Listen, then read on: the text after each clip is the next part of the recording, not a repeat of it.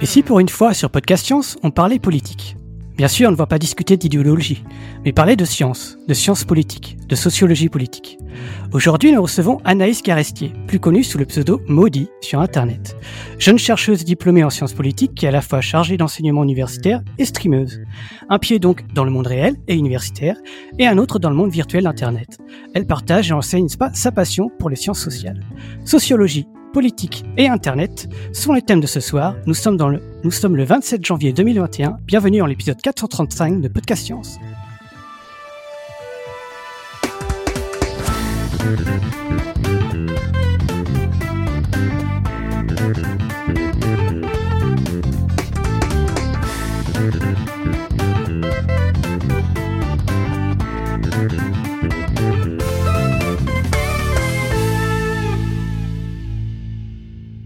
Et ce soir, nous avons Pascal depuis pas loin de Mulhouse. Salut tout le monde.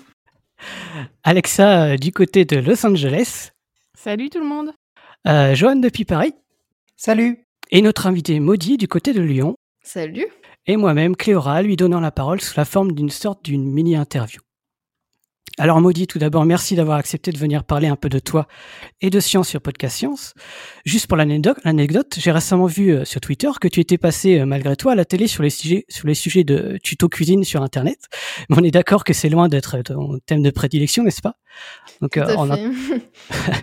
Donc en intro, je t'ai très très succinctement présenté avec des grands mots, mais comment toi tu te présenterais? Euh, c'est un peu compliqué parce que suis un peu un double parcours entre euh, Internet et euh, ce que je fais à l'université. Mais du coup, en général, je dis que je suis chargée de TD en sciences politiques. Donc, je donne des cours à la fac aux groupes étudiants où ils sont en général une trentaine. Et en même temps, de quel côté de Lyon Les commentaires tout de suite? Mais du coup, sinon, je suis streameuse. Voilà. Donc, je fais des lives en ligne sur Twitch presque tous les jours. Voilà, donc ça, c'était tes deux activités.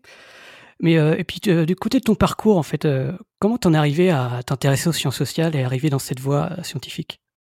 En fait, c'est assez long, c'est-à-dire que je me suis toujours intéressée déjà à la politique partisane, les élections, etc. depuis le collège. Enfin, j'ai toujours suivi. En fait, quand il y a des élections présidentielles, c'est vrai qu'on avait tendance à beaucoup en parler autour de moi, même si on était ado pour le coup.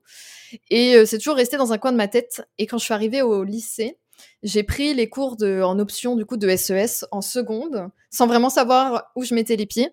Et euh, pendant les cours de sciences économiques et sociales, je me suis rendu compte que bah il y avait une matière qui en tout cas bon c'est une matière au lycée donc ça approfondit pas vraiment mais en tout cas il y avait cette matière là qui me permettait de répondre à des questions que je me posais moi individuellement et voilà, c'est comme ça que ça a commencé. J'ai mis le pied dans les SES e et du coup j'ai fait un bac ES forcément. Et j'étais euh, toujours un petit peu frustrée de voir le côté économique, euh, même si j'aime beaucoup l'économie, prendre le pas sur le côté social. Et donc euh, voilà, naturellement, un petit peu comme ça, je me suis tournée vers les sciences sociales en prenant du coup une option sciences politiques pour la terminale. Et je me suis inscrite à la fac en sciences politiques ensuite, sans vraiment trop savoir ce qui a, dans quoi je mettais les pieds, mais en sachant que je suivais beaucoup l'actualité politique, la philosophie politique, etc.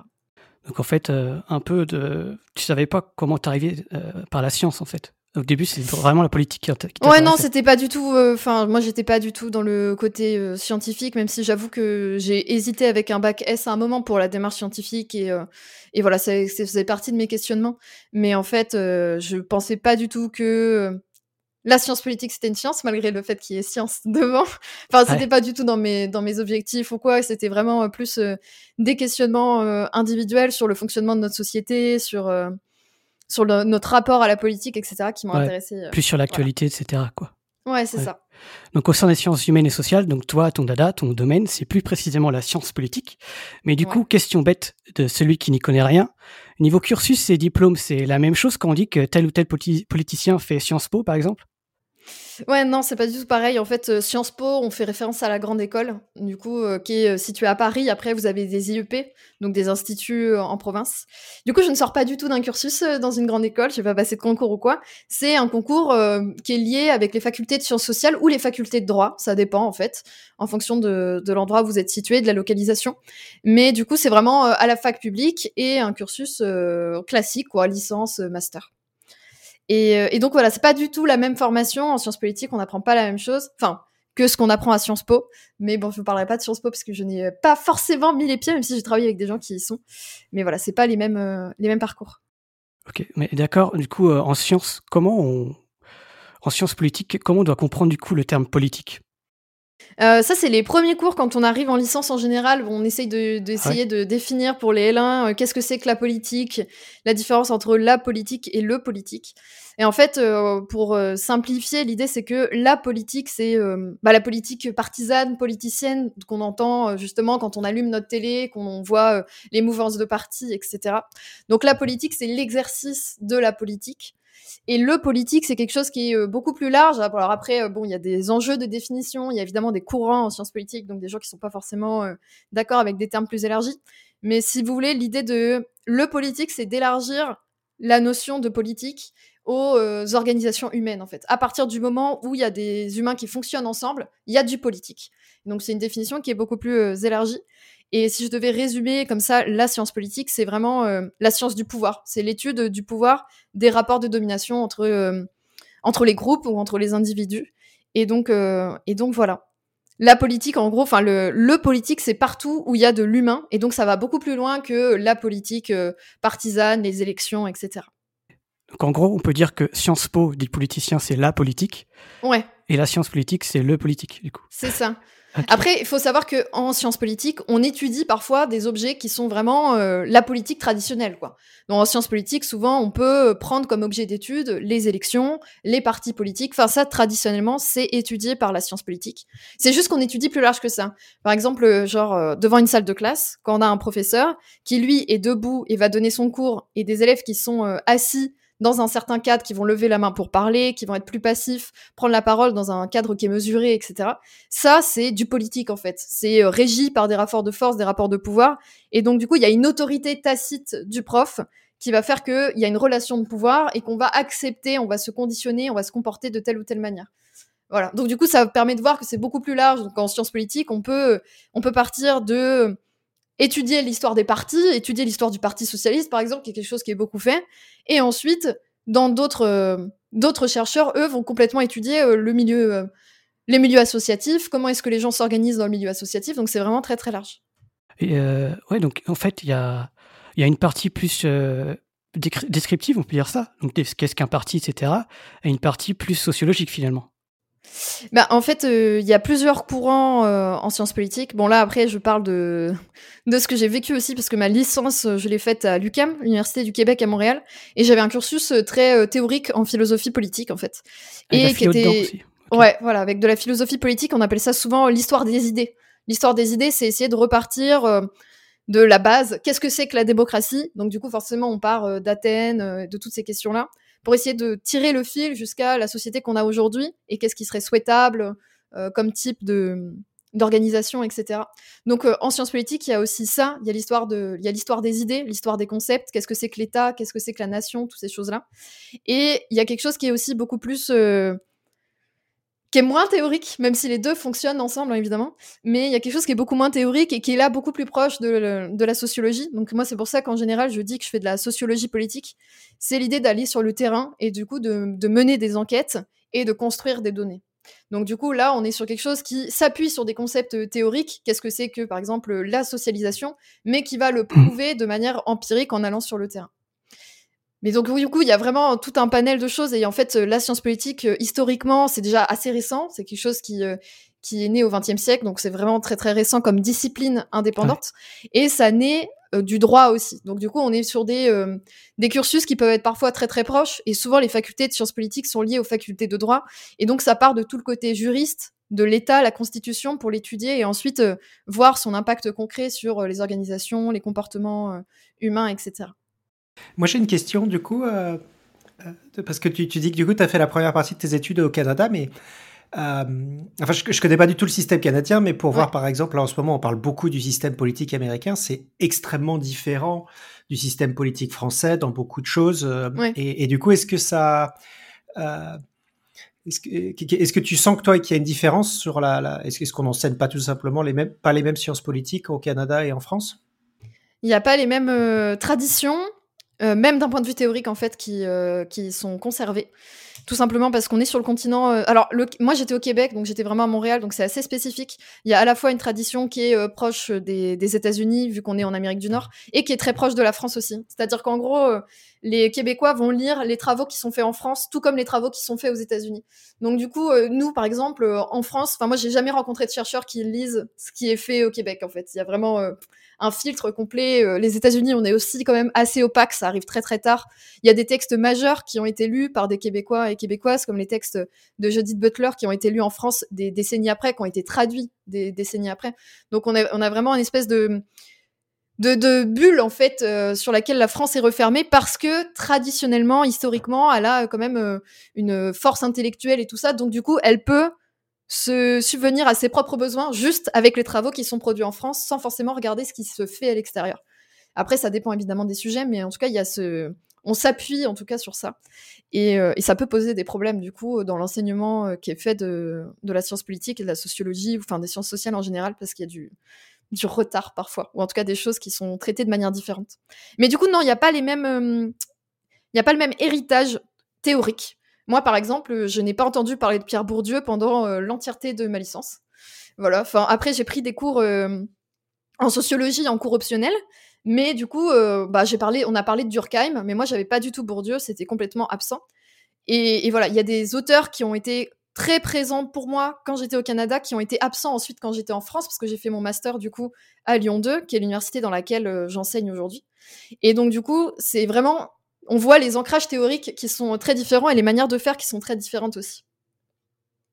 Donc ouais, ça change complètement. Après, d'un point de vue euh, politique et euh, système politique, bah, moi, quand je suis arrivée, j'étais en L1. Donc du coup, en licence, euh, qu'importe d'où tu viens, on part vraiment de la base pour essayer de comprendre le fonctionnement institutionnel. Bon, là-bas, ils élisent pas un président, c'est le Premier ministre. Donc du coup, en fait, on apprend tous ces rouages-là. J'ai fait des cours de droit aussi, donc du coup, je vois un peu comment ça fonctionne. Ce qui est forcément un peu difficile, puisqu'on apprend le fonctionnement d'un pays dans lequel on n'a pas grandi mais qui en même temps apporte beaucoup parce qu'on est quand même sur une forme de démocratie représentative. On a l'impression que c'est très éloigné de la France, mais en fait, ça l'est pas tant que ça parce que le principe reste en général dans les en, en Occident de on élit des représentants qui vont ensuite prendre des décisions pour nous. Donc du coup, notre pouvoir réside dans le fait que euh, on a un butin de vote et donc du coup, on va prendre ces décisions à ce moment-là. Mais ensuite, le pouvoir va être dans les mains de, des personnes qui sont élues et qui vont nous gouverner. Ça, c'est qu'importe le pays dans lequel on est, en Europe ou en Amérique du Nord, ça fonctionne comme ça. Donc du coup, il y a aussi euh, tous ces cours euh, d'histoire de qu'est-ce que c'est que la démocratie représentative, etc., qui m'ont ont pu m'être utiles en fait quand je suis rentrée en France. C'est pas des choses qui sont Enfin, c'est des choses sur lesquelles il y a des, une porosité, en fait, des frontières. Ouais, la démocratie athénienne, c'est la même au Québec et en France, quoi. Ouais, c'est ça euh, aussi. Mais, les autres, mais vous étudiez pas forcément les mêmes auteurs qui en parlent, quoi. Ouais, c'est ça. Oui, donc là, on parlait plus sur le, une description de comment fonctionne le système politique, en gros. Ouais, c'est des choses qu'on apprend euh, forcément, en fait, quand on rentre en sciences politiques. Le fonctionnement des institutions, ça fait partie euh, des choses qu'on voit. Donc c'est plus de la description. Et toi, c'est plus de la sociologie, donc sociologue politique. Et qu'est-ce qu'elle rajoute justement le point de vue sociologique dessus?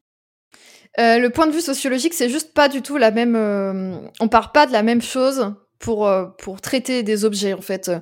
En gros, pour moi, ce que je prends vraiment euh, à la sociologie, c'est euh, la méthode. Bon, après, ça évidemment, on n'a pas tout le temps les mêmes courants, donc on fonctionne pas forcément tous et toutes de la même manière en fonction de là où on a appris en fait à enfin le pied dans lequel on a, par lequel on est rentré dans, la science politique.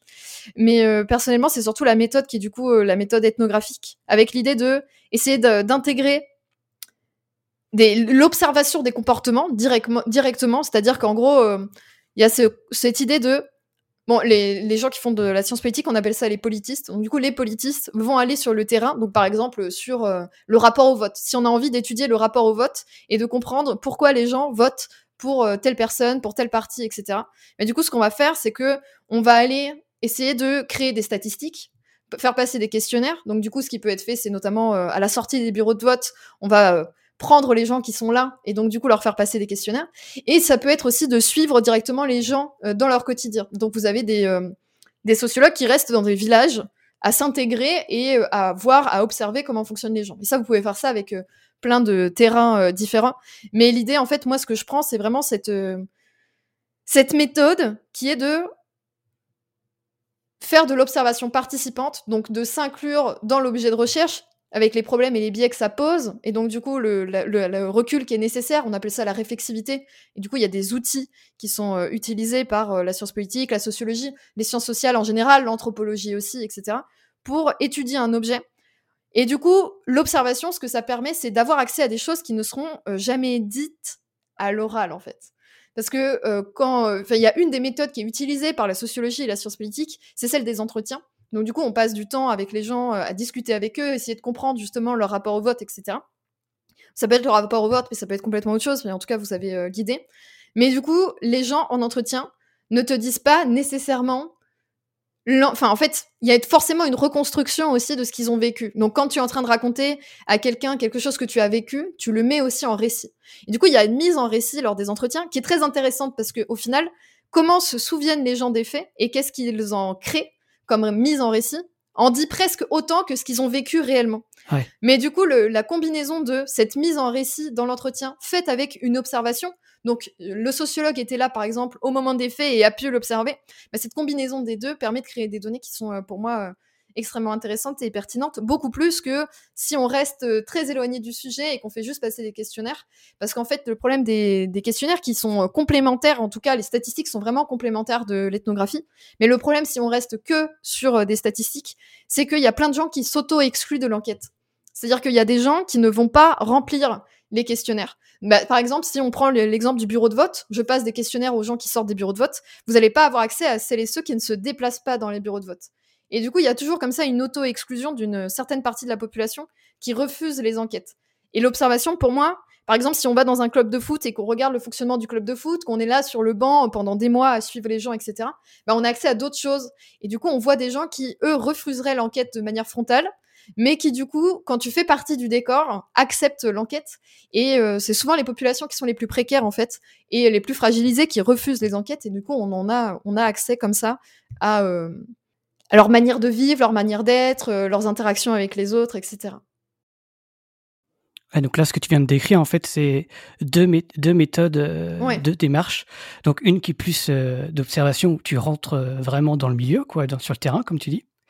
Et une, un, plus un entretien qui est presque dirigé. Est-ce qu'on a des questions Est-ce que des fois on a des questions type qu'on qu'on défile, ou alors c'est un entretien plus ouvert? Il y a, en fait, il y a plusieurs manières de faire. Donc ça, ça dépend vraiment. En fait, la démarche, on va dire euh, la démarche d'enquête va dépendre des besoins en fait euh, de l'enquête. C'est-à-dire, ça dépend comment est-ce que tu as construit ton hypothèse et qu'est-ce que tu recherches. Et donc du coup, euh, quand on fait de l'observation participante et donc du coup qu'on s'insère comme ça et qu'on regarde ce que les gens font, les gens en général savent qu'on est chercheur et chercheuse, hein, c'est explicite pour des questions de déontologie.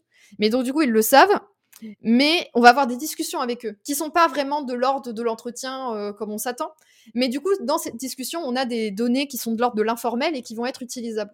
L'entretien, c'est vraiment le moment où, euh, bah, après avoir observé les gens, par exemple, pendant quelques mois, on va euh, leur proposer d'aller à leur domicile et de leur poser des questions, en fait, sur un sujet précis, etc. Donc parfois, par exemple, si c'est sur les mobilisations sociales, on peut même amener des photos de manifs pour que ça soit un support sur lequel ils vont s'appuyer pour répondre.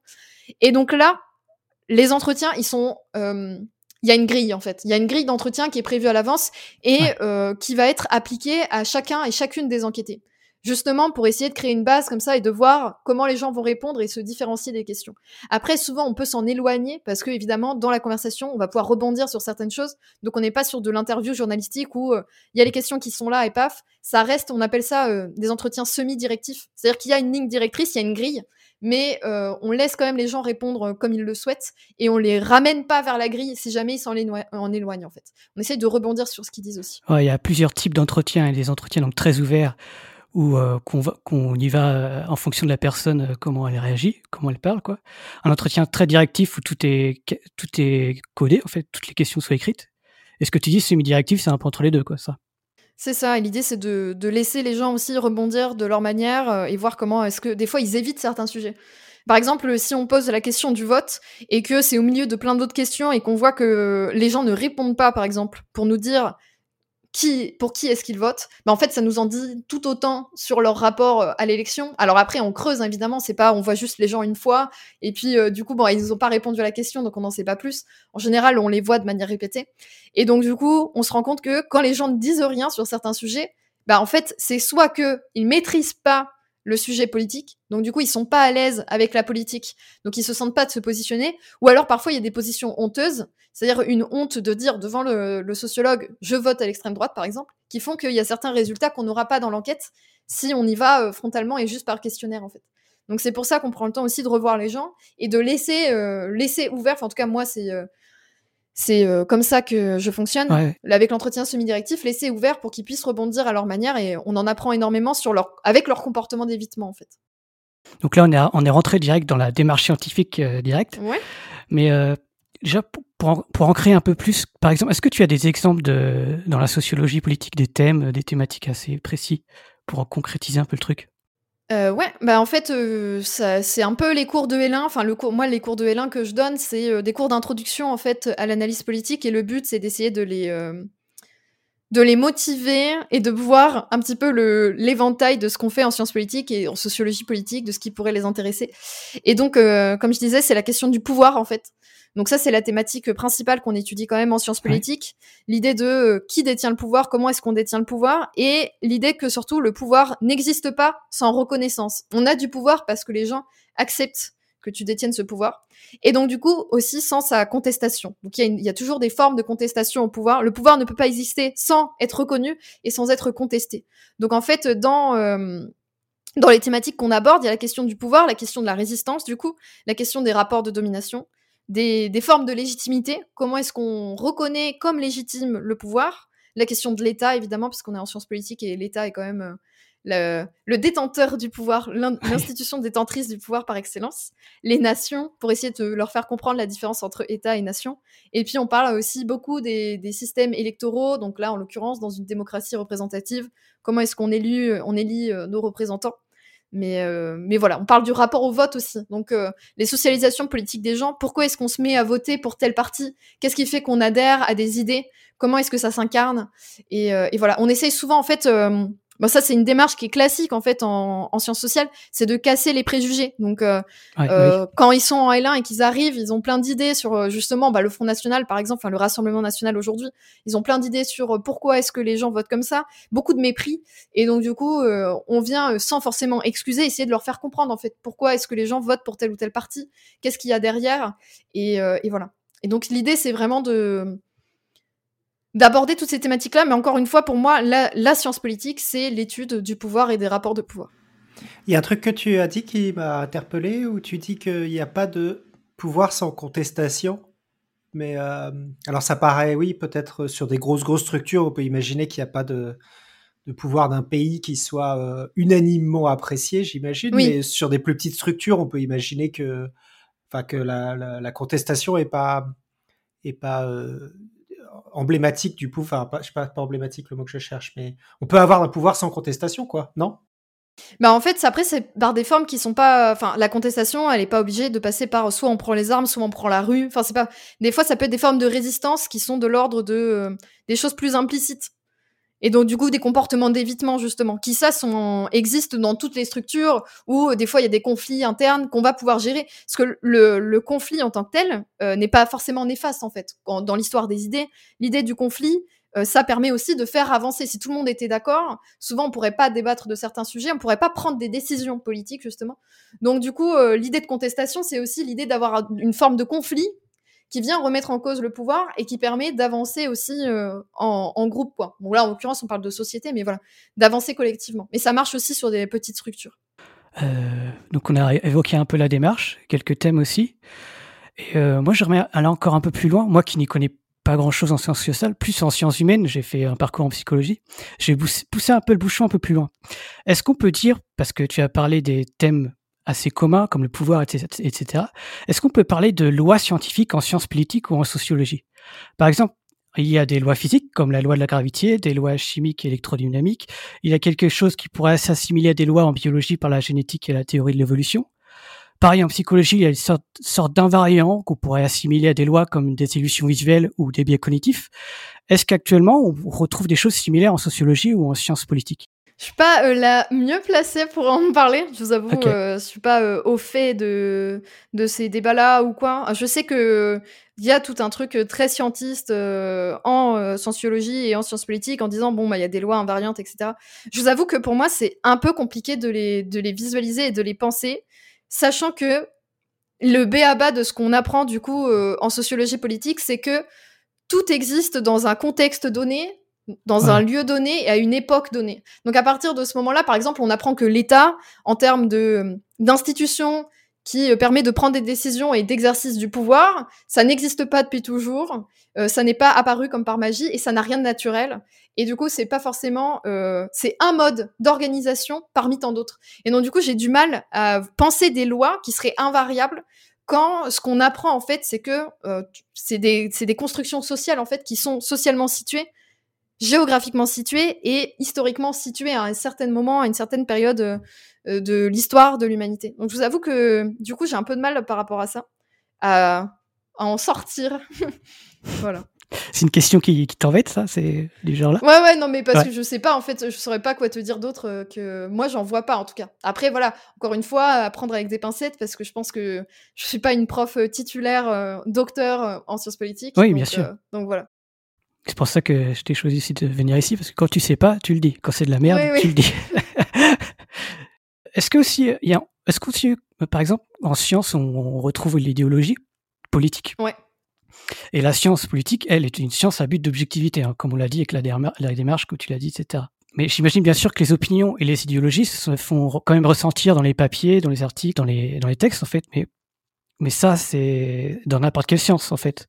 Mais mm. question, question bête parce que j'avais envie de la, poser quand même.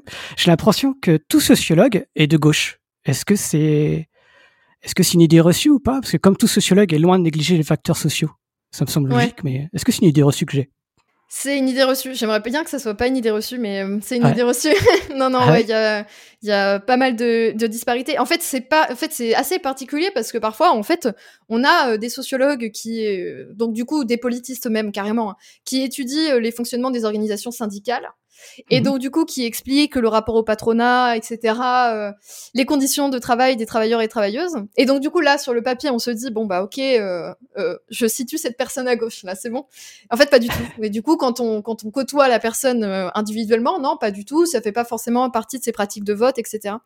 Et, et donc, non, ça suffit pas de s'intéresser aux facteurs sociaux pour, pour être de gauche, même si ça ça pourrait, mais non, ça ne suffit pas. Et, euh, et inversement, du coup, il y a des sociologues de droite qui produisent euh, des travaux euh, vraiment exceptionnels en sociologie et en sciences politiques, en fait. Donc, l'idéologie et on a une part de subjectivité qui est présent quand on se lance sur un sujet parce qu'il y en a certains qui vont nous intéresser plus que d'autres. Donc déjà, rien que le choix du sujet et son angle montre aussi la part de, subjectivité qu'on a, qu'est-ce qui nous intéresse? Mais par contre, dans le traitement du sujet, ben, en fait, on se rend compte que avec euh, la démarche scientifique, avec le fait que euh, tout soit vraiment euh, contrôlé avec rigueur, etc., ben, en fait, les opinions ne transparaissent pas nécessairement. Là où ça transparaît, je trouve personnellement, surtout quand je lis des trucs, c'est dans les introductions, en fait, quand on essaye de faire une accroche et donc, du coup, là, on patauge un petit peu et donc, on n'est pas du tout dans l'ordre de la science, mais plus d'un exercice euh, littéraire, en fait. Et là, ça ressort quand même euh, beaucoup plus, je trouve, l'individualité des gens et leur subjectivité. Mais, voilà, non, tous les sociologues sont, sont pas de gauche. Après, ça dépend comment est-ce qu'on définit être de gauche, mais il y a aussi euh, plein de sociologues qui se situent à une. ce que d'autres qualifieraient comme de gauche et qui sont en fait dans une espèce de flou entre gauche très. Enfin début de gauche institutionnelle, euh, très euh, défense de l'État, de ses institutions, etc. Donc voilà, c'est ça dépend en fait. Hein. Ok, donc c'était bien une idée reçue que j'avais. Ouais. Tant, qu'on est sur les sociologues, euh, juste un point. Donc, les plus connus, on a quoi? On a Bourdieu, Durkheim, Weber. Ouais. Mais toi, si quelqu'un s'intéresse par exemple à la sociologie, toi tu indiquerais plutôt de lire qui? Grosse question. pour la sociologie vraiment, et pas, pas la science politique. En fait, ça, je, je, dirais que ça dépend du niveau d'étude des gens, en fait, parce que et de leur niveau de compréhension de des textes, parce que il y a des personnes que j'adore lire, mais qui sont absolument pas du tout accessibles, qui sont incompréhensibles, en fait quand on, quand on commence. Donc voilà, c'est un peu compliqué. Euh, mais moi, perso, je, considère, je, je dirais d'aller regarder du côté de l'école de Chicago. Et donc, du coup, de Howard Baker, de Goffman et de toutes ces personnes-là. Donc, Nord-Amérique, mais euh, qui sont vraiment extrêmement intéressants et très faciles à lire, parce que justement, ils essayent de se pousser à écrire d'une manière qui soit claire et accessible. Ils ont écrit des bouquins d'ailleurs justement sur écrire les sciences sociales et comment est-ce qu'on pourrait écrire de manière beaucoup plus claire et enlever un peu toutes les fioritures qui se retrouvent euh, quand on a une écriture très universitaire, qui est très codée, normée, etc. Et sinon, en sciences politiques, parce que là, c'est des sociologues, en sciences politiques, euh, c'est compliqué. Mais moi, je, je, prêche encore pour ma paroisse. Je dirais de, de lire des gens qui font des travaux qui sont euh, de l'ordre de, de l'ethnographie, en fait, et qui se posent des questions politiques sur le rapport aux politiques des gens, mais en passant des années, des décennies avec eux, en fait. Quand je dis des décennies, c'est littéralement euh, un travail qui commence avec la thèse et qui termine quand les gens des sept, quoi. Ils sont euh, maîtres de conf, euh, profs, titulaires depuis longtemps, etc. Et donc, du coup, euh, par exemple, le, travail de Romain Pudal, qui a travaillé sur la politique, enfin, les, rapports à la politique des pompiers, il travaille aussi sur d'autres choses sur les pompiers, ou Loïc Vacan sur la boxe, donc, du coup, là, plus quelque chose qui est plus proche de la sociologie du sport. Et si vous aimez les trucs sur les questions de démocratie, des trucs un peu plus théoriques, je dirais Francis Dupidéry, que j'ai eu comme prof aussi et qui je trouve, reste très accessible pour expliquer un petit peu euh, tous ces concepts de qu'est-ce que c'est que l'État, qu'est-ce que c'est que la démocratie et euh, qu'est-ce que c'est que la police, euh, voilà. Voilà, donc quand tu me donnes des, dons, des noms et puis des... On voit bien que les groupes de population sont très très ciblés quand même, à chaque fois. Oui, oui, oui, bien sûr. Oui, oui. Et donc toi, par exemple, dans, tes mémoires ou dans ce que tu as fait dans tes recherches précédentes, c'était plus quoi comme thème que tu, que tu faisais? Euh, Moi, j'ai fait un mémoire de masterin. Enfin, les deux mémoires portent sur le même, euh, la même population qui est étudiée, après avec des angles différents. Mmh. Et donc, du coup, la population étudiée, c'est les vidéastes web. Donc, c'est les ceux qui ont fait euh, d'Internet leur métier. Donc, ça, c'est vraiment important. C'était la condition pour moi. C'est leur source première de revenus et donc, du coup, leur activité principale. Donc, produire des vidéos, que ça soit sur YouTube ou sur Twitch en l'occurrence. Et, euh, et, voilà, donc le premier mémoire, je l'avais fait sur les rapports de domination euh, en ligne. Et donc, du coup, à, à travers l'étude des vidéastes web, essayer de voir qui réussit sur Internet. Et euh, montrer un petit peu le plafond de verre, les obstacles que certaines catégories de population retrouvent en fait sur Internet, même si elles cochent toutes les cases de ce qui devrait fonctionner sur Internet. Et euh, le deuxième mémoire de recherche, c'était euh, du coup pour mon master 2, c'était sur la professionnalisation euh, des vidéastes web. Donc là, vraiment, comment est-ce qu'on fait d'Internet son métier? Comment est-ce que on est face à un métier qui n'existe pas? En fait, moi, je dis vidéaste web parce que déjà, c'est agenré, ça permet de parler d'hommes ou de femmes, et en plus, ça permet de parler de Twitch ou de YouTube, plutôt que de dire youtubeur, youtubeuse. Mais en fait, ça n'existe pas d'un point de vue légal aujourd'hui. Enfin, il n'y a pas de statut. Il y a un syndicat, la guilde des vidéastes, qui est en train de se créer, mais en fait, c'est quelque chose qui est très très flou. Donc, comment est-ce que on fait d'internet son métier alors qu'on n'a pas de cadre juridique sur lequel euh, se reposer, que c'est que de l'entre-soi? Donc, comment est-ce qu'on crée des codes auxquels les gens adhèrent pour monter en, gros sur internet pour percer comme on dit en gros sur internet? Mmh. euh, et, voilà tous les codes qui se régissent qui sont des choses qui sont de l'ordre du non dit en fait il y a pas euh, tu peux pas créer une feuille de route en disant bon bah voilà demain j'ai envie de réussir euh, sur euh, sur internet je lance ma chaîne YouTube voilà ce que je dois faire pour réussir. Ça ça n'existe pas aujourd'hui même s'il y a des gens qui font des formations pour apprendre à devenir youtubeur avec des écoles privées etc ça reste que il n'y a pas de ça repose sur euh, rien. C'est vraiment des choses qui sont de l'ordre de de l'entre-soi du non-dit et des codes implicites. Et pour rendre concret ce qu'on a vu avant un peu la démarche toi comment comment t'as fait tout ce qui est observation enquête ethnographique etc oui, attends, j'ai ressorti, je l'ai sorti parce que je me souviens plus. Euh, ok. à quel moment j'ai fait quoi pour le mémoire Après, ça se mélange à ce que je fais aujourd'hui, donc c'est pas très très grave. Mais en fait, euh, j'ai fait de l'observation participante, c'est-à-dire que j'ai été euh, sur des tournages. si vous l'avez vu d'ailleurs, la vidéo de la vidéo des JDG, enfin de Fred et Seb, des, sur Harry Potter. C'était un tournage qui a duré deux jours. du grenier. Exactement. J'étais là pendant deux jours. Mais sinon, en fait, les observations participantes que j'ai faites, c'est sur des moments comme ça, ponctuels de tournage, ou euh, des moments où les gens se retrouvent ensemble pour filmer. Parce qu'en général, c'est quand même un boulot qui est assez euh, isolé. Et c'est aussi les moments de convention, c'est-à-dire euh, les moments où ils se retrouvent dans des grandes salles pour signer des autographes, où il y a le public qui vient les voir, où ils font des tables rondes, etc. Donc voilà, tout ce qui est de l'ordre du festival, des conventions, des tournages et euh, des événements privés, c'est-à-dire des choses qui sont pas du tout ouvertes au public et vous vous avez pas accès en fait si vous n'êtes pas vous-même vidéaste, c'est-à-dire euh, les avant-premières de certains jeux où en fait euh, on, vient, on fait venir les youtubeurs ou les streamers gaming qui font du gros chiffre en leur disant bon bah voilà tu testes mon jeu en avant-première et donc du coup tu pourras le faire découvrir à ta communauté, tu as des accès spéciaux etc. Souvent c'est des voyages qui sont faits dans d'autres pays. Et, euh, et, voilà. Et après, j'ai fait, après avoir fait toutes ces observations-là, j'ai fait aussi des observations en ligne. Du coup, j'ai regardé le travail euh, euh, des vidéastes directement en live. Et donc, du coup, je participais moi aussi. J'étais souvent là. Et ben, j'ai fait des entretiens tout simplement. Et donc, j'ai j'ai discuté avec eux pendant des heures. Voilà. Mais en gros, on peut dire que je les ai suivis de ce qu'ils font en ligne jusqu'à la chambre d'hôtel, ce qui se passe dans les moments informels où on prend des repas ensemble, sur les événements publics comme privés. Et donc à chaque fois, donc c'est en gros tu, tu, notes tu notes presque tout, quoi, tout ce que tu observes et tout ce que tu en retiens pour ton hypothèse et tout ce qui t'intéresse. Mais comme c'est pas une étude de cas, tu essayes de ressortir de quelque chose de tout ça en fait, de tous tes entretiens. Oui, oui. En fait, ce qui est assez compliqué, c'est qu'on on prend des notes, mais on peut pas prendre des notes. Euh, enfin, aujourd'hui, avec les téléphones, c'est un peu plus simple, mais on prend pas des notes directement devant les gens. C'est-à-dire que si on est en plein milieu d'un repas et qu'il y a des choses qui sont. Ouais, il y a des choses qui sont en train de se dire, mais tu peux pas vraiment sortir ton carnet et être en mode allez, c'est parti.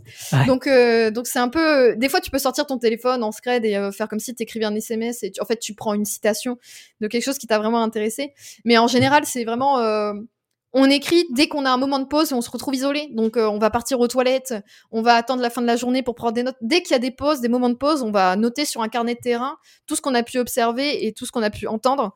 Et du coup, ce qui est intéressant avec les observations participantes, c'est que c'est pas simplement ce que disent les gens, c'est aussi la manière qu'ils ont de se positionner dans l'espace, les moyens qu'ils ont de, les manières qu'ils ont de se comporter avec les gens. du coup, c'est aussi beaucoup de choses qui sont de l'ordre des euh, du comportement. ouais, du comportement, mais corporel en fait. Il y a beaucoup de choses qui se jouent avec le corps en fait et la manière qu'on a de se tenir ou de se positionner dans l'espace. Et, et, du coup, euh, toutes ces choses-là peuvent être interrogées questionner avec l'observation participante, ce que tu n'auras pas encore une fois avec un questionnaire. Est-ce que tu as aussi euh, travaillé avec des gens qui... Parce qu'il y a un énorme biais de sélection sur les vidéastes euh, qui, réussissent, c'est ceux qui... Et, je me dis, est-ce que tu as travaillé aussi avec des vidéastes bah, qui réussissent pas, quoi? Des gens, ça fait trois ans qui, bossent et qui, qui ont euh, quatre auditeurs à chaque vidéo, parce qu'il y en a sans doute plein, quoi. Ouais, ouais, ouais, j'ai fait, fait, des trucs comme ça. Alors, pas avec quatre auditeurs, parce qu'en général, euh, euh, ils abandonnent. en tout cas, ils sont moins réguliers, etc. Mais j'ai fait avec des gens qui euh, essayent à tout prix d'en vivre et ont toujours un job alimentaire à côté et n'y arrivent pas. Il y en a certains qui ont percé depuis et qui ont réussi. Mais, mais voilà. Mais oui, oui, oui, j'ai eu des gens aussi qui n'y arrivaient pas. Après, c'est compliqué parce qu'il y a forcément un biais aussi dans comment est-ce que tu tombes sur leur chaîne et comment est-ce que tu les intègres dans l'échantillon d'enquête. Donc ça, c'est forcément quelque chose à prendre en compte et ça peut pas du tout être exhaustif. Mais ça, c'est un truc euh, qui est assumé, c'est-à-dire que là, on a parlé du côté euh, objectivité et tout ça, mais en fait, ce qu'il faut savoir, c'est que il y a toujours, enfin, le, côté subjectif et le côté je n'ai pas un échantillon représentatif est complètement assumé dans ce type de recherche en disant, bah, en fait, c'est ça qui est intéressant, les biais du chercheur aussi, et ils sont inclus dans l'enquête. C'est-à-dire que du coup, on doit se positionner nous-mêmes dans l'enquête, dire qu'est-ce, qu'est-ce qui se passait à tel moment, parce qu'en fait, quand on observe, on est là aussi. donc, il y a des choses qui se passent parce que nous, on est là, qui se passeraient pas si on n'était pas présent et des gens qui se comportent de telle ou telle manière parce qu'ils savent que vous, vous êtes chercheur et que vous êtes là.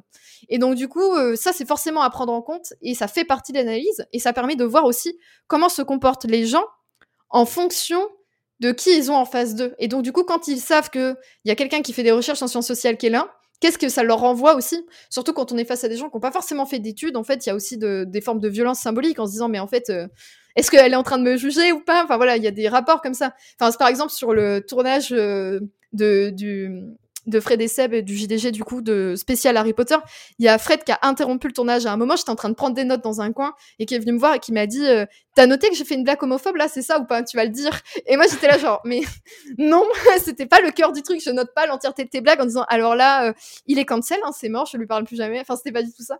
Mais c'est très drôle du coup parce qu'on voit qu'ils ont des interactions avec nous qui sont permises euh, par l'enquête et ça t'es obligé de l'intégrer. Tu peux pas faire comme si ça n'existe pas parce que du coup ça vient rajouter des choses à ton enquête. Et moi le fait que euh, connaissent mes positions politiques par exemple Mais du coup, on va avoir des débats sur le féminisme, sur plein de questions comme ça qui sont un peu ardues et avec lesquelles ils sont pas forcément d'accord. Mais du coup, le sujet va venir parce que moi, je suis là et la manière dont ils vont l'aborder avec moi est souvent bienveillante d'ailleurs et ça se passe très très bien. Mais du coup, en fait, ils sont intéressés par ces sujets-là parce qu'il y a ma présence. Et ça, je suis obligée de, de l'avoir en tête en fait. Et tu le vois souvent en contraste avec leurs vidéos ou avec les moments où souvent eux discutent de ce qu'ils ont vu à une autre soirée et comment ils se comportaient avec les autres. Et en fait, tu vois que toi, tu viens un peu euh, créer un élément perturbateur. Quoi. Ouais, l'autocritique euh, sur sa propre étude est très très importante en sciences, humaines et sociales. Oui, c'est horrible, mais on est obligé de le faire, ouais. ouais. Et euh, donc ça, c'était plus sur l'observation et les données même. Mais du coup, quand tu as plein de, plein, plein de données, plein d'observations, comment est-ce que tu tires de toutes ces observations ce qui t'intéresse? Parce qu'en fait, à chaque fois, c'est comme des études de cas ciblées, mais ce qui t'intéresse, c'est le groupe entier. Comment tu ressors les données du, pour le groupe? Euh, pour la montée, enfin oui, pour la montée en généralité, en fait, euh, bon, c'est des fois un peu compliqué de savoir s'arrêter en fait quand on est dans dans la construction des données et que du coup on est sur le terrain. Il y a une espèce de boulimie du terrain où euh, c'est une phase qui est souvent très agréable en fait de d'être avec les gens, de prendre des notes, de commencer à faire des brides d'analyse sur le brouillon, de notre carnet de terrain et tout. Tu parles pour toi ou en général que le terrain Non, en général, en général, c'est une phase qui est, c'est une phase qui est appréciée en fait euh, par les gens qui, euh, qui font des recherches. En tout cas, moi, c'est le retour que j'ai. La phase terrain, c'est peut-être la plus agréable par rapport à la rédaction, qui est très mhm. laborieuse.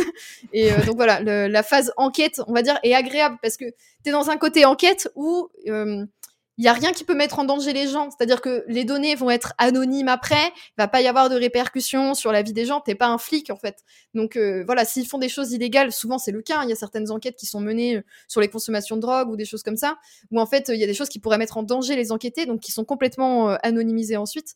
Donc cette partie-là, elle est souvent très intéressante parce que t'es plongé dans un milieu qui est pas le tien et tu peux l'observer, prendre des notes, etc. C'est souvent éprouvant fatigant parce que du coup, tu as une double journée de travail entre le moment où tu es sur le terrain, surtout pour ceux qui, euh, par exemple, Romain Pudal, lui, il s'est carrément inscrit comme euh, pompier. Enfin, il était pompier, et donc du coup, il avait sa journée de travail en tant que pompier, et ensuite, le soir, il prenait ses notes, il écrivait sa thèse, etc. Donc là, forcément, c'est des choses qui sont, euh, qui sont, qui peuvent être vraiment éprouvantes. Mais du coup, la montée en généralité, déjà, il faut savoir s'arrêter, c'est compliqué. Mais en fait, au bout d'un moment, quand tu regroupes les entretiens, etc., tu as des choses qui ressortent en fait. Et donc du coup, euh, la montée en généralité, elle arrive à, partir des, entretiens et des, des éléments d'observation particuliers, parce qu'en fait, quand on termine un entretien avec quelqu'un, on va le retranscrire, on prend des notes dessus, et donc du coup, tu as la version, euh, un entretien qui dure trois heures par exemple, on va tout réécrire à l'écrit, tout ce qui s'est dit, et là, tu vas te rendre compte de certaines choses dont on a parlé pendant l'entretien. Toi, tu étais là, mais juste, c'est pas forcément ressorti.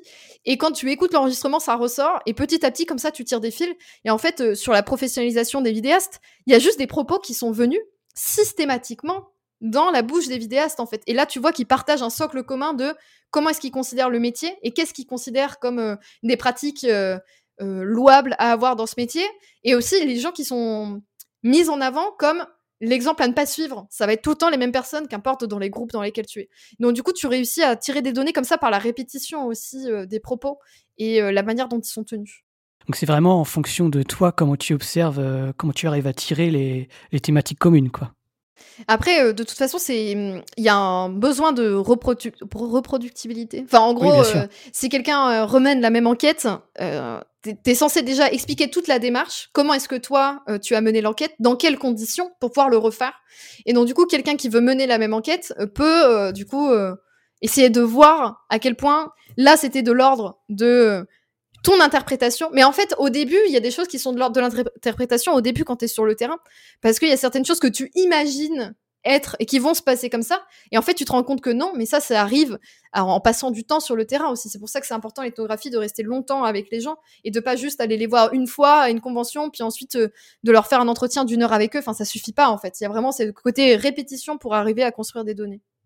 Et justement, c'est une thématique qui est assez développée en sciences ou pas du tout celle-là? Plus, euh, plus les rapports euh, sociaux en ligne, tout ce qui est sociologie plutôt en ligne euh, bah, c'est en train d'être. Enfin, moi, je te dirais que quand j'ai commencé mon mémoire, c'était un peu euh, laborieux. Il n'y avait pas grand chose.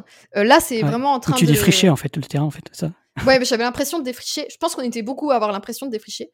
Et, euh, et, en fait, parce que je pense qu'il y a beaucoup de gens qui se sont lancés sur ces sujets-là à peu près à ce moment-là.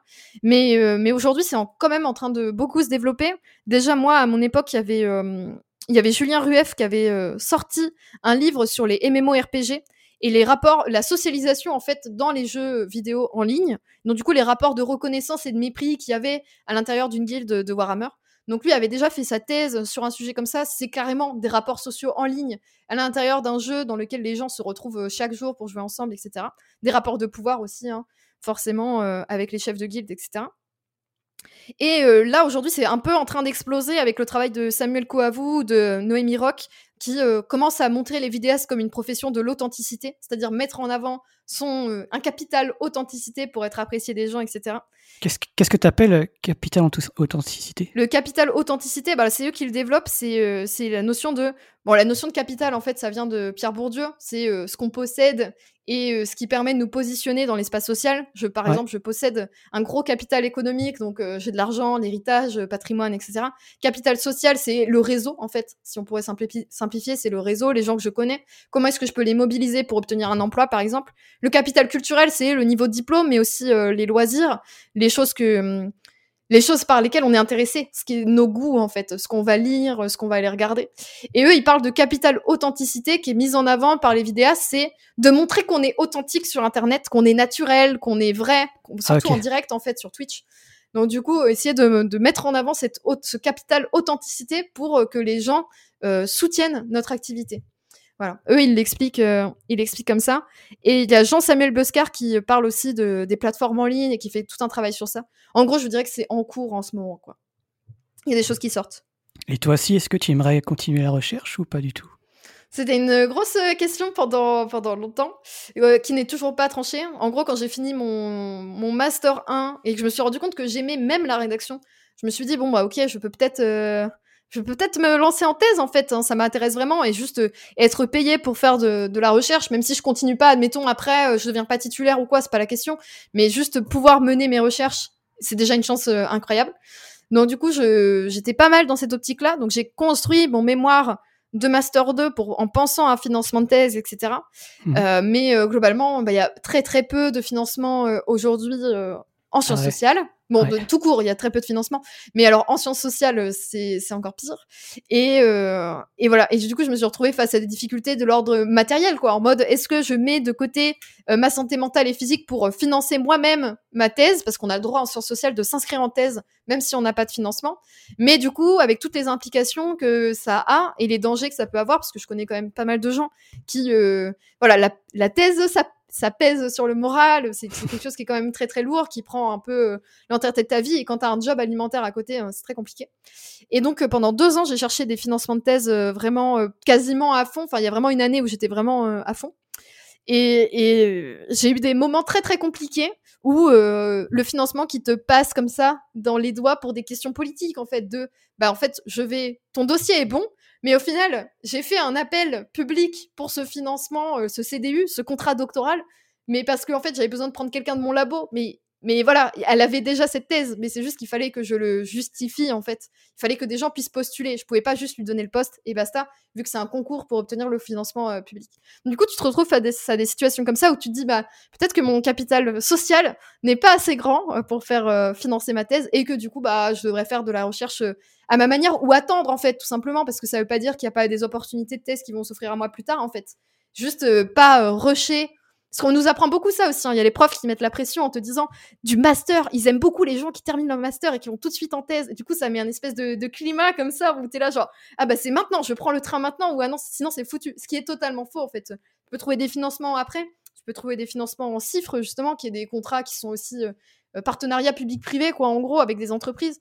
Donc il y a d'autres euh, possibilités. Donc pour l'instant, je laisse la porte ouverte, mais ça a arrêté de devenir euh, ma priorité. Et je pense que c'est beaucoup plus sain comme ça, et je me, je me sens beaucoup mieux aussi hmm. quand c'est plus 100% dans ma tête. donc aujourd'hui, du coup, donc avec ta relation avec l'université, donc tu fais des, des, on peut dire ça des cours, hein, tu es chargé de t'aider les travaux dirigés. Et à côté aussi, tu es streameuse. Donc, est-ce que tu peux un peu parler de, ce métier? Parce qu'on a parlé de youtubeur, streamer, etc. Comment toi, tu euh, définirais ce métier-là, streameuse? Euh, bah moi je, continue sur mon terrain. Hein. C'est mon terrain me rapporte de l'argent. C'est voilà, ça, ça, arrive rarement, mais c'est le cas. Et du coup, mon activité principale aujourd'hui, ce qui n'était pas du tout anticipé au moment où euh, j'ai commencé mon master, c'est d'être streameuse, donc de produire du contenu en ligne en direct. C'est-à-dire que je lance un live soit le matin, soit le soir. Les gens sont en direct avec moi et me retrouvent. Au début, j'ai commencé avec du jeu vidéo. Aujourd'hui, je parle de sciences sociales en stream. Je dis sciences sociales parce que bah là, la dernière fois, on a parlé d'anthropologie. On parle souvent de sociologie et de sciences politiques quand même. Là, là, je vais faire tout un. Je vais lire je lis en stream, en fait, tous les jeudis à 17h, euh, je fais des live lectures de sciences sociales, où il y a quand même du monde. Et là, en ce moment, je lis le... les faux semblants du Front National. Ça va être le programme pour le mois de février. Et en fait, c'est la sociologie du parti politique, euh, du FN. Essayer de comprendre les électeurs et essayer de comprendre euh, le, fonctionnement du parti, ses évolutions, etc. Donc, euh, donc voilà, je fais des live lectures de, sociologie politique, on fait des discussions. Je parle pas beaucoup d'actualité. Des fois, je rebondis dessus parce que le chat m'en parle, mais je suis pas du tout dans le commentaire d'actualité parce que euh, là, c'est souvent plus de l'ordre de l'émotif. Enfin, c'est vraiment, je donne mon avis, quoi. Donc c'est pas, c'est, de l'édito, c'est pas forcément très pertinent. Mais voilà, je mélange jeux vidéo, qui est pour moi une bonne porte d'entrée vers euh, les questions politiques, parce qu'il y a beaucoup de jeux vidéo dans lesquels sont mis en avant des systèmes politiques qui sont pas forcément questionnés par les joueurs et les joueuses. Les, les jeux vidéo, c'est aussi beaucoup de représentation qu'on peut questionner du coup d'un point de vue de, la science politique. Donc voilà, c'est mon point d'entrée. Et en général, les gens arrivent avec la science politique, enfin, soit arrivent directement avec la science politique parce que ça les intéresse, soit arrivent par les jeux vidéo et se disent ah mais attends, qu'est-ce qu'elle fait là? Elle est en train de lire un livre, mais c'est quoi ça? Et du coup voilà, c'est un hameçon en fait. Mais il y a, y a, un truc super intéressant que tu as dit avant, c'est que en fait tu es devenue streameuse un peu malgré toi à cause de ton terrain en fait, enfin que tu t'es intéressé. Non, en fait c'est compliqué. C'est que j'étais, je suis devenue streameuse en même temps que je suis rentrée à la fac. Donc du coup, euh, je ah ok, donc plus tôt du coup. Je stream depuis 2013 et en fait quand je, moi comme je disais, j'avais un cursus en philosophie politique, donc du coup très très éloigné de la notion de terrain. Et quand j'ai fait mon premier cours en master, cours de méthode où on nous demande quel va être le sujet qui nous intéresse et tout. Moi, j'ai commencé à dire, bah, j'ai envie d'étudier comment euh, la construction européenne renforce euh, les, nationalismes à l'intérieur des États, donc du coup renforce l'extrême droite euh, nationale. Et la prof m'a dit c'est génial, mais euh, ça tu le feras pas ici, tu peux le faire à l'ENS, mais chez nous c'est mort. Et moi j'étais en mode mais pourquoi? Mais parce qu'il te faut un terrain. Comment est-ce que tu étudies ça? Et moi j'étais là genre mais un terrain, mais qu'est-ce que c'est? Bah voilà, j'étais complètement perdue. Et donc du coup c'est le fait que je sois perdue qui a, mm, a fait que je me suis raccrochée à ce que je connaissais. Et du coup ce que je voyais aussi, c'est-à-dire que les vidéastes ne sont, c'est un sujet qui est pas du tout pris vraiment, enfin à ce moment-là, qui n'était pas du tout pris par les sciences sociales, qui n'était pas étudié. Et donc du coup, je me suis dit, bah voilà, moi l'intérêt, c'était pas de montrer les différences de ce métier-là, c'était de le réinscrire dans l'histoire des professions. Comment est-ce qu'on crée une profession? Donc du coup, de montrer que c'est un métier qui est quand même assez banal dans sa construction, même si on a l'impression que c'est exceptionnel, que c'est nouveau. Bah en fait, euh, la formation de du métier de journaliste. Euh, enfin, moi, j'ai rapproché, par exemple, les vidéastes web des footballeurs professionnels pour lesquels souvent on a aussi euh, beaucoup de mépris. Donc du coup, il y avait pas mal de choses qui collaient avec les métiers où on est star. Et voilà, mise en avant de soi, mise en scène de soi, avec les, pouvoirs d'influence et tout ça. Donc, euh, donc voilà, non, j'étais streameuse avant, et du coup j'ai utilisé le fait que j'étais streameuse avant pour, euh, pour mes recherches, ce qui a posé des questions aussi d'ordre méthodologique, c'est-à-dire comment est-ce qu'on fait, parce que l'enquête ne commence pas au moment où je commence mon mémoire, parce qu'en fait je connaissais déjà des gens. Donc du coup il faut me réintroduire aussi dans le réseau de sociabilité des gens que je connaissais déjà tu faisais déjà partie un petit peu du terrain, quoi, ce que tu disais dire. C'est ça. Donc, ce que tu disais, donc, parmi euh, ce que tu proposes, entre deux jeux vidéo, tu nous lis et commandes des bouquins de sciences sociales. Yes. Donc, en live, tu disais le jeudi, c'est ça? C'est ça, tous les jeudis à 17h. Et tu as aussi une chaîne YouTube où tu listes un peu toutes les rediffusions. Donc, on mettra, on mettra le lien dans les notes d'émission. Donc, euh, je vous conseille, hein, c'est vachement sympa, c'est très accessible et ça s'écoute comme un podcast, on pourrait dire même. Comme, comme je l'ai dit aussi avant, avec Moody, ce qui est bien aussi, c'est que si on comprend rien ou que c'est de la merde, bah elle le dit. ça c'est cool. Surtout que bon.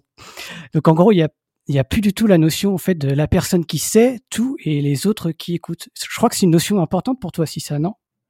Ouais, le, l'espèce de maître ignorant, c'est-à-dire que je, je, je, connais des choses forcément parce que bah voilà, j'ai euh, j'ai quand même un gros background maintenant euh, en sciences politiques, Mais c'est pas pour autant que les gens ne peuvent pas m'apprendre des choses et n'ont pas euh, des remarques pertinentes, des angles pertinents. Bon, parfois, je m'énerve sur le chat parce qu'on est en direct. Et donc, du coup, quand t'as dix fois le même commentaire, c'est sûr que ça tend un petit peu.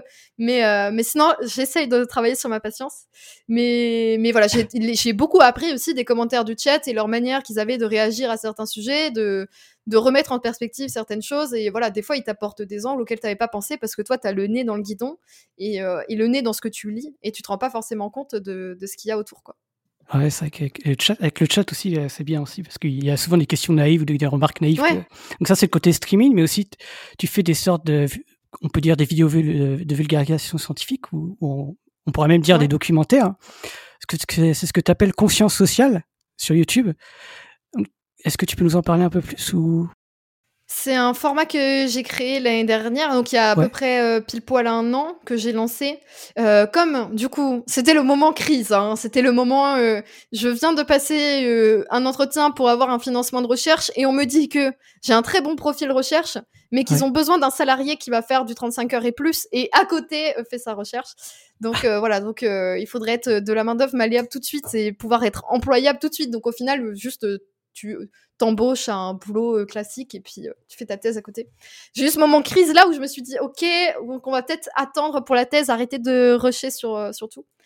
Et j'ai passé mes vacances de Noël à réfléchir parce que hum, le chat sur Twitch arrêtait pas de me demander un format sciences sociales. Et moi, ça me frustrait parce que en live, je suis pas aussi précise que ce que je serais à l'écrit en fait, parce que je réponds à des questions et tout. Et des fois, tu te perds un petit peu aussi, tu divagues, etc. Oui, en direct, c'est dur. Et du coup, je me suis dit qu'il fallait vraiment un format YouTube hein, qui, se, qui se prêterait à se mettre dans un sujet en profondeur, en fait, et l'investiguer en profondeur et essayer de donner à voir ce que c'est que de la recherche en sciences sociales à des gens qui n'en ont jamais fait. Alors, le premier épisode que j'ai sorti était sur les mêmes. Il est pas forcément, c'est pas forcément le plus euh, accessible, et je pense que j'ai encore à travailler là-dessus. Mais là, je suis en train de travailler sur la forme pour que ça soit encore plus clair pour des gens qui n'ont pas fait d'études. Et je pense que je tiens quand même quelque chose. En tout cas, moi, ça me plaît. C'est intéressant à faire. Notamment parce que je prends des sujets auxquels euh, je ne connais rien. Donc là, les mêmes Internet, par exemple, bah, je connais parce que j'en ai, j'ai toujours vu passer des mêmes. Mais, euh, mais par contre, le. Enfin, c'est quand même des sujets qui sont pas mes sujets de prédilection en termes de sujets de recherche, quoi. Donc un mème, c'est cette fameuse image, animée ou non, souvent accompagnée euh, de textes, enfin qui se partage assez de manière virale sur Internet, c'est ça On peut définir ça comme ça. C'est ça. Et donc tu nous expliques comme quoi il pourrait avoir un, message politique derrière le même. C'est ça, je me trompe pas? Bah En fait, le, la problématique, enfin, en tout cas, l'angle avec lequel j'étais partie, c'est euh, euh, comment est-ce qu'on peut penser les mêmes comme des moyens de participation politique en fait? il y a souvent cette idée qui dit que euh, les jeunes sont de moins en moins intéressés par la politique, ils en ont rien à faire, ils sont apathiques politiquement, etc. Et donc du coup j'avais envie de de montrer. Donc là, c'est le côté plus objectif de l'angle que j'ai pris, de dire, bah en fait, c'est des moyens de participation politique. Et euh, notamment sur les violences policières et comment est-ce qu'on les tourne en dérisoire avec des mêmes, comment est-ce qu'on se moque aussi. Euh, euh, bon, j'ai pris des exemples de plusieurs pays, mais comment est-ce qu'on se moque des dirigeants politiques? Il y a une contestation en fait du pouvoir et de ces différentes formes qui sont faites à travers des blagues sur Internet. Et ce qui est assez intéressant, c'est que c'est fait par des anonymes. Là, on n'est pas face, je sais pas, à un dessin animé satirique ou quoi. On est face à des des inconnus anonymes derrière leur, ordinateur qui euh, créent des trucs de manière virale et qui se les repartagent, les remodifient, les partagent, etc. Donc on est face à des moyens de création qui sont euh, très horizontaux en fait, parce que ça demande absolument aucune compétence en informatique pour en faire. Vous avez littéralement des sites web où vous pouvez juste prendre la photo, écrire un texte, c'est bon, pas besoin d'avoir un logiciel euh, de montage chez soi, Photoshop, non, besoin de rien, même pas Paint. Ça peut être fait sur Paint d'ailleurs. Mais voilà, c'est quelque chose qui est très facile d'accès, qui est très utilisable, qui est un peu de l'ordre de la caricature. Et, euh, qui souvent contient beaucoup de, critiques du pouvoir et de critiques politiques en germe. Donc en gros, ce que tu nous dis, c'est qu'une simple image qui se partage peut détenir un, message politique carrément. Mais du coup, question bête que j'avais, euh, euh, je pense notamment aux présentateurs, enseignants, influenceurs ou streamers, ou même carrément nous sur le podcast. Est-ce que ce serait pas naïf de se dire qu'on ne fait pas de politique du coup, alors qu'on partage tout un tas de choses, des images et tout un discours? Bah, on fait forcément de. Alors, dans la conception élargie du politique, on fait forcément euh, du politique. À partir du moment où euh, on s'exprime euh, sur des sujets qu'on a choisis, qu'on est dans une organisation. Enfin voilà. à partir du moment où il y a des structures et où on crée collectivement, il y a du politique. Mais donc, du coup, après, personnellement, j'ai l'impression que c'est beaucoup utilisé comme un slogan, le fait de dire tout est politique. Aujourd'hui, c'est beaucoup utilisé comme un slogan. Et c'est mmh. très peu compris, en fait, à quel point tout est politique et qu'est-ce que ça implique. Euh, et, voilà. Et donc, du coup, dans l'ordre, les structures des rapports de pouvoir, ça, c'est finalement des choses qui sont euh, très peu analysées. Mais l'idée de dire tout est politique, c'est que c'est des, choses qui sont de l'ordre du divertissement. Par exemple, euh, si on prend le dessin animé, le dessin animé a quand même été créé par des gens qui l'ont écrit, mais il n'y a pas juste leur intention à eux. Il y a aussi euh, ce qu'a demandé la chaîne de télévision sur laquelle euh, ça va être publié. Il y a les conditions de production, le temps dans lequel ils ont dû le faire, avec quels moyens, etc. Du coup, c'est des choses qu'on doit prendre, euh, avoir en compte, prendre, avoir en tête, quoi, quand on étudie un sujet. Donc du coup, le fait de dire tout est politique, c'est qu'on n'a pas juste le produit fini. Il y a tout plein de conditions qui font que derrière, c'est produit de telle ou telle manière et que ça a tel ou tel enjeu. Et ça véhicule telle ou telle représentation. Pour revenir à tes, à tes petits documentaires, j'ai lu aussi qu'il y en avait un deuxième en cours. C'est toujours d'actualité ou pas du tout? Oui, je suis encore. Alors, le problème, en fait, c'est que je me lance sur des sujets que je connais pas. Là, par exemple, le dernier sujet sur lequel je me suis lancée, c'est euh, la télé-réalité. Les conditions de production de la télé-réalité en France. Donc, du coup, beaucoup de sciences politiques parce qu'il y a aussi beaucoup de pouvoir, et etc. là-dedans aussi. Ouais, ouais, bien sûr. Et sur les rapports, euh, l'organisation au travail, etc. Donc, j'essaie vraiment de montrer les gens qui font de la télé-réalité comme des travailleurs et travailleuses, en fait, et d'essayer de voir le quotidien au travail quand on produit la télé-réalité aujourd'hui qui s'insère. C'est un programme parmi tant d'autres euh, dans les émissions euh, qu'on voit à la télé, mais c'est quand même un programme particulier qui a une histoire particulière. Donc du coup, j'ai passé énormément de temps à défricher tout ça, le côté historique qui va pas forcément me servir, mais que moi, enfin pas en tout cas dans l'épisode qui n'apparaîtra pas tel quel, mais dont j'avais besoin de pour. Euh, ouais. Voilà, j'avais besoin moi de l'avoir en tête pour poser le contexte en tout cas, et donc du coup ne pas dire n'importe quoi aussi. Et du coup, ça me prend énormément de temps parce que en termes de, de rigueur de travail, je vous avoue que je me mets un peu je mets un peu la pression en mode c'est un mini mémoire quoi. Dans ma tête, c'est vraiment un mini mémoire. En fait, t'es chercheuse, t'es encore, t'es, encore chercheuse en fait tout le temps. Bah dans ma tête un peu ouais, je suis chercheuse euh, sur internet quoi. Voilà, c'est Mais en tout cas, c'est comme ça que je le conçois et du coup bah pareil en fait, euh, là c'était le Covid. Donc du coup, j'avais comme idée de faire des de montrer aux gens ce que c'était que l'observation participante et de faire un épisode là-dessus. Je n'ai pas pu parce qu'il y a eu le Covid. Du coup, la télé-réalité, ce que ça m'a permis, c'est de faire des entretiens, euh, donc du coup, euh, par Skype, téléphone, etc., avec les gens, de discuter avec eux de leurs conditions de travail. C'est pas optimal parce qu'ils n'étaient pas en face de moi et que j'ai pas accès euh, à des données parfaites, mais en tout cas, ça permet quand même de construire quelque chose à partir des entretiens que j'ai eus avec des gens qui sont, bah, en, termes de profil, j'ai des gens, ça fait 20 ans qui bossent dans la télé-réalité et d'autres qui ont fait, en tant que candidat ou candidate, une émission et, et voilà, qui l'ont, qui l'ont bien vécu ou pas d'ailleurs. Enfin, j'ai plein de profils différents. Mais du coup, le truc, c'est que ça prend énormément de temps de traiter ces données parce que j'ai fait des entretiens avec beaucoup de gens de plein de positions différentes, de la boîte de prod au monteur, monteuse, euh, caméra woman, candidat, ouais, plein de métiers, ouais. Voilà. Et donc, du coup, forcément, ça prend du temps de faire ça, beaucoup plus que ce que j'avais anticipé. eh bien, merci, Moody. Pour moi, j'ai fait un peu le tour de tout ce que je voulais parler. Donc, en tout cas, merci d'avoir parlé un peu de sciences sociales, un peu pour introduire aussi la science politique qu'on n'avait pas encore parlé sur Podcast Science. Et euh, le podcast aussi, on a pris l'habitude de clore les interviews par deux petites habituelles questions. D'abord, est-ce qu'il y a une question qu'on te pose tout le temps et dont tu es fatigué de lire ou d'entendre, par exemple sur ton stream, euh, sur les sciences sociales? Euh, je pense que c'est la question de non mais là euh, est-ce que t'es objective? Ça ça me fume. Genre par exemple quand on parle de souvent je parle des violences faites aux femmes et on me dit oui non mais tu peux pas être objective tu es une femme oui, oui, oui. Ah euh, Non, mais c'est il y a forcément un biais, forcément. Mais ah le truc, c'est que c'est pris en compte. On a des méthodes et ça fait partie aussi de la construction des données, de savoir que on est concerné, etc. Mais du coup, c'est très, c'est usant au quotidien parce que ça viendrait comme invalidé. Du coup, il y aurait que un regard extérieur de quelqu'un qui ne connaît pas, qui permettrait, enfin, qui, qui serait objectif.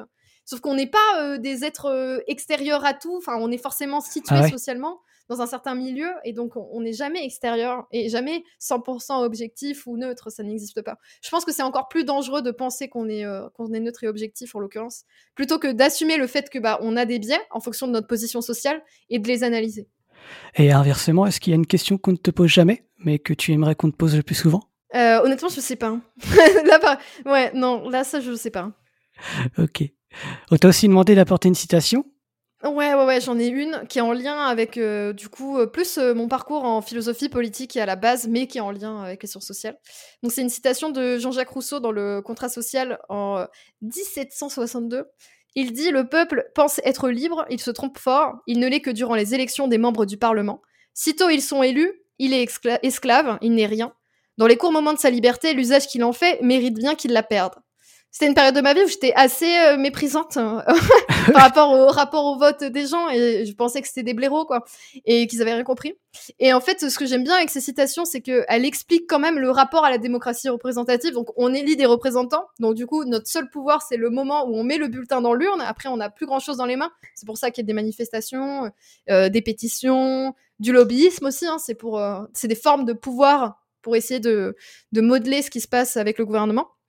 Et du coup, j'aimais bien cette citation-là parce que elle est à la fois euh, en lien avec mon parcours en philosophie politique et comment je me sentais au début, et en lien avec ce qu'on fait aujourd'hui en sociologie euh, électorale, ou en tout cas euh, quand on essaye de voir les électeurs, pourquoi est-ce qu'ils votent, comment est-ce qu'ils votent. Et en fait, on se rend compte que c'est pas les gens ne sont pas cons et ce ne sont pas des moutons. Non, il y a des conditions au vote. Et donc, donc voilà, ça, je trouve ça assez intéressant de voir l'évolution de mon parcours.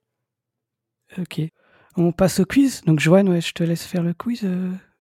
Alors, le quiz, euh, d'habitude, c'est toujours Eléa, mais Eléa est absente aujourd'hui pour une fois. Et du coup, c'est euh, un quiz spécial Eléa. C'est les plantes brûlent au soleil si on les arrose en journée. Un faux ou un tox? Réponse le 17 février 2021, comme d'habitude. Écrivez-nous, envoyez-nous des messages audio, écrivez-nous sur nos pages Twitter et Facebook. Euh, et euh, on donnera, et vous embêtez pas trop avec euh, les références scientifiques, on fera le travail nous-mêmes. Réponse le 17 février pour la réponse au quiz. Donc il est maintenant temps de clore cette émission. Encore merci Maudit. J'espère que vous avez pu apprécier cet aperçu de la diversité des sciences sociales, de sa démarche aussi, et puis apprendre puis il y a aussi apprendre que voilà, la politique, c'est pas que des partis politiques et des idéologies. C'est aussi toute une science que Maudit tente de rendre accessible à tous et pour tous un peu comme nous sur Podcast Science, sur tout un tas de sujets euh, scientifiques, pas politiques. Mais c'est un peu notre politique. Que servir la science soit votre joie.